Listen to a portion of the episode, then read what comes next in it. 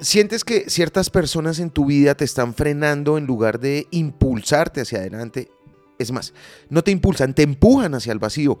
A veces nos rodeamos de individuos que no encajan con nuestros valores, metas o energía positiva. Estar en compañía de las personas equivocadas puede drenarte emocionalmente y limitar tu crecimiento personal. Si sientes que estás pasando tiempo con quienes no te suman, es hora de hacer un cambio.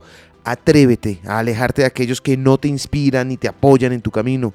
Prioriza a las personas que te animan a ser la mejor versión de ti mismo y te rodean con positividad.